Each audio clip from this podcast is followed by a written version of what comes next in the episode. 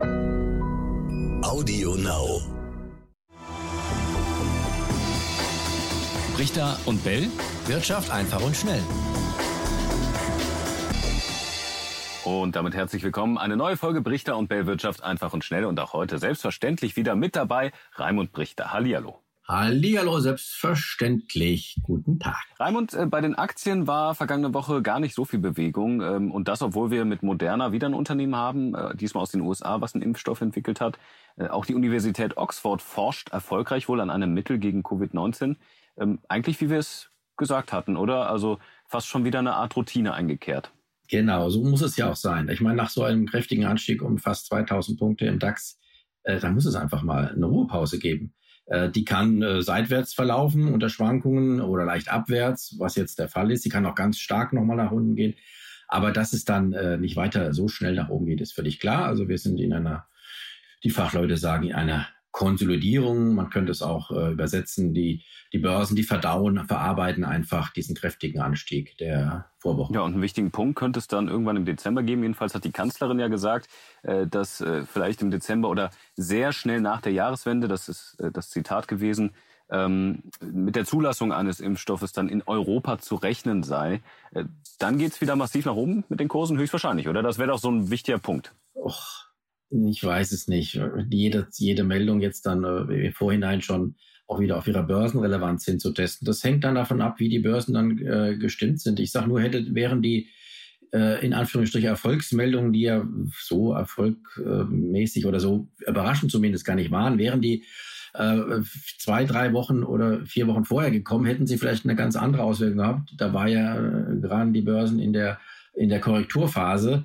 Und äh, wie gesagt, das muss man dann abwarten, ob dann die Börsen nochmal nach oben gehen. Aber eigentlich ist das ja jetzt auch zu erwarten, wenn die, wenn die äh, jetzt fortschreiten mit ihren äh, ähm, Tests und wenn das dann auch alles einigermaßen erfolgversprechend verläuft, dass die dann irgendwann zugelassen werden.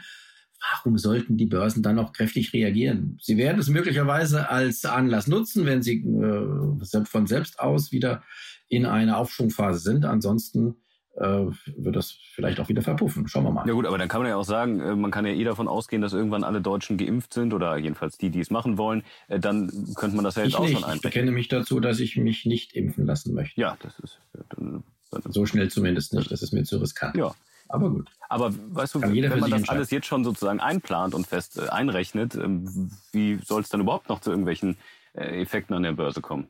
Ja, eben. Die Börsen, Börsen äh, haben ja auch vorher schon, Eigenleben haben ja auch vorher schon ein Leben Eigenleben. gehabt, bevor es Corona gab. Und sie haben immer Gründe und Anlässe, um zu steigen, um zu fallen. Äh, ich persönlich bin ja relativ optimistisch, das habe ich schon äh, gesagt. Jetzt äh, äh übers Jahresende hinaus bis äh, Januar, vielleicht Februar hinein, das muss man sehen, dass es da aus meiner Sicht durch, durchaus zu noch weiter steigenden Kursen kommen kann. Und dann gucken wir mal, und dann könnte wieder eine Korrektur, wie sie dann auch üblich ist, fällig werden. Wenn die, äh, das muss man aber dann abwarten, um, um zu sehen, ob die Märkte dann wieder überhitzt sind oder nicht. Und äh, dafür ist es jetzt natürlich zu früh. Aber im Moment bin ich relativ optimistisch und die äh, letzten äh, Tage geben mir ja auch insofern recht, als dass die, äh, die Verschnaufpause nach diesem kräftigen Anstieg relativ moderat ausfällt. Also es kommt nicht zu einem heftigen Rücksetzer. Das kann durchaus als trendbestätigend äh, für die kommenden Wochen angesehen werden und der Trend würde dann nach oben zeigen. Ja, und trotz neuer Rekordinfektionszahlen in Deutschland, der DAX äh, war am Freitag leicht im Plus. Also äh, da sind dann die direkten ja, Zusammenhänge dann auch schwierig. Und, und wir werden wieder darüber reden, direkt, äh, wenn, wenn die Kurse wieder, würden die, oder sagen wir es andersrum, würden die Kurse jetzt fallen in dieser Woche, würdest du mir wieder sagen, ach, die ist doch klar, dass die fallen, weil die, weil die Infektionszahlen steigen. Ich würde dich das zumindest fragen, Raimund. Richtig, genau. Und äh, daran sieht man, äh, das wird dann als Anlass genommen, klar, aber jetzt ist es eben kein Anlass. Und deswegen möchte ich auch äh, die Zuhörer nicht dazu verleiten, jetzt aufgrund der Infektionszahlen irgendwelche ähm, Börsenerwartungen abzuleiten, ähm, was man ohnehin nicht tun soll. Man soll sie als langfristiger Anleger sowieso regelmäßig investieren und dann können einem diese Tages- und Wochenschwankungen ja ohnehin egal sein. Interessanter Punkt. Die Impfstoffhersteller sagen ja eigentlich fast äh, unisono, es geht gar nicht darum, jetzt zu Beginn Geld zu verdienen. Das komme vielleicht dann mit einer zweiten Welle, wenn die Menschen sich nach ähm, vielleicht zwei Jahren dann nochmal impfen lassen äh, müssten. Äh, was ist da dran? Weil es ist ja, ja eigentlich ein total profitables Geschäft, so oder so.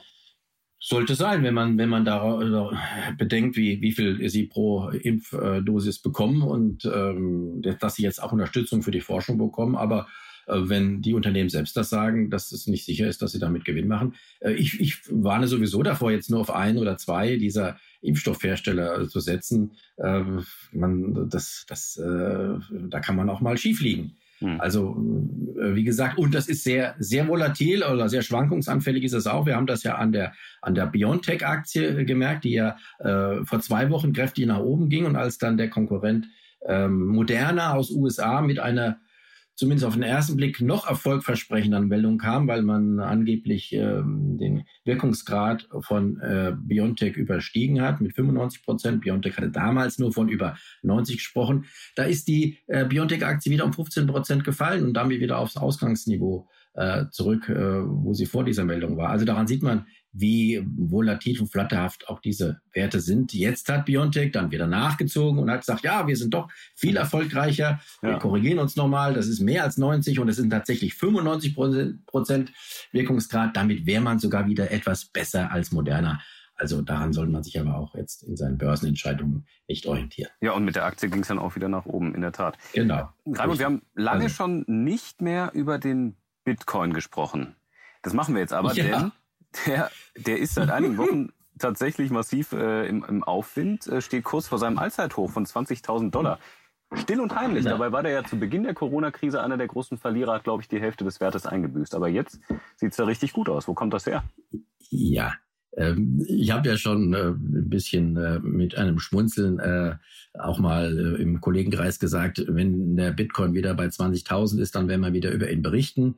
Tatsächlich ist er jetzt kurz vor 20.000 und auch nicht nur wir, auch andere berichten jetzt wieder. Das ist völlig klar. Die Aufmerksamkeit ist immer, immer dann da, wenn es nach oben geht oder kräftig nach unten. Aber wenn irgendwelche Kurse dann unten rumdümpeln, spricht man nicht mehr drüber. Also von daher, meine Meinung zum Bitcoin ist klar. Ähm, der ist jetzt äh, aus meiner Sicht kein ja, seriöses Anlageobjekt, weil er viel zu stark heftig schwankt. Er kann ein Spekulationsobjekt sein.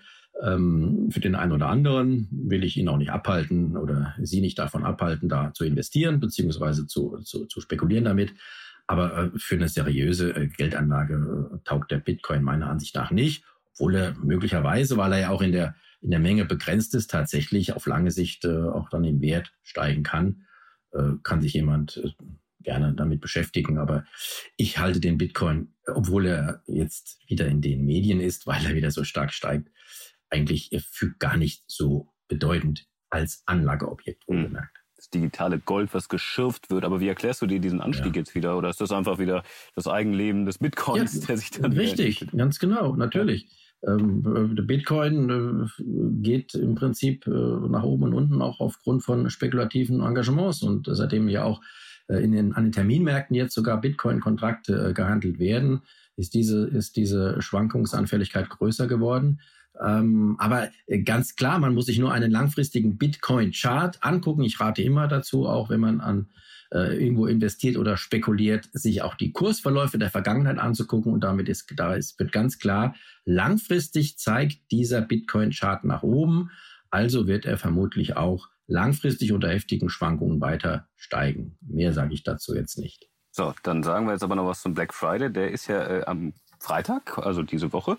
Die Einzelhändler freuen sich ja immer äh, extrem darauf. Einer der umsatzstärksten Tage auch für die deutschen Einzelhändler wegen Corona ist das jetzt aber alles ein bisschen getrübt, die Freude, denn äh, wahrscheinlich werden nicht so viele Deutsche äh, ins Geschäft gehen, sondern eher online klicken und kaufen, oder? Genau, also auch da ist dieser Black Friday jetzt keine Ausnahme, äh, was den allgemeinen Trend anbelangt. Wir sehen ja den Trend seit, äh, seit Corona zusätzlich noch, den es ohnehin schon gab, jetzt verstärkt in Richtung Online-Shopping und jeder braucht sich ja nur mal selbst ähm, äh, vor Augen führen, was er denn macht. Also ich persönlich sage es ganz eindeutig, ich kaufe auch mehr im Netz ein als vorher. Ich habe immer schon auch im Netz eingekauft, aber jetzt ähm, meide ich Geschäfte noch mehr. Und das wird vielen anderen auch so gehen und das wird am Black Friday ganz genauso sein. Ähm, es gibt natürlich auch in meinem Bekanntenkreis zum Beispiel Leute, die da genau bewusst dagegen äh, arbeiten und sagen, man muss doch die ähm, äh, regionalen Geschäfte und Einzelhändler unterstützen und wir gehen jetzt erst recht dorthin, kann man gerne tun. Auch das, denke ich, ist äh, jedem selbst überlassen. Aber die große Masse wird das eben nicht so tun und deswegen werden vom Black Friday, wenn überhaupt jemand profitiert, besonders eben wieder die äh, die Online-Händler profitieren und diejenigen auch die stationären, die eben im Online zusätzlich äh, tätig sind. Und dann steigt die Amazon-Aktie wieder, weil äh, gute Zahlen präsentiert werden. Oder verkaufen dann alle. Sell on good news gibt es ja auch den Spruch. Möglicherweise. Also ich würde jetzt nicht wegen Black Friday Amazon-Aktien kaufen. Ja. ja. Das würde ich sowieso nicht. So, das ist doch mal eine Aussage. Äh, ich bin zufrieden, Raimund, mit der heutigen Folge, denn wir sind noch bei zehn Minuten. Das haben wir uns ja mal irgendwann zum Ziel gesetzt. Äh, einfach und schnell. Und das haben wir heute, glaube ich, geschafft. Von daher äh, gerne der Aufruf an euch da draußen, wenn ihr Fragen habt oder Themenvorschläge oder auch einfach Kritik, weil ihr sagt, das gefällt mir nicht oder das macht ihr aber ganz gut. Schreibt uns gerne. Wir haben eine E-Mail brichter und bell.ntv.de und dann freuen wir uns auf nächste Woche. Genau, wir freuen uns vor allen Dingen auch auf Fragen. Es kamen jetzt schon ein paar, wir sammeln die jetzt noch.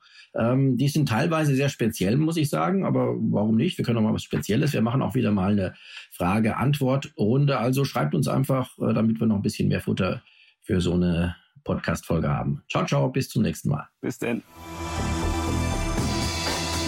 Richter und Bell. Wirtschaft einfach und schnell.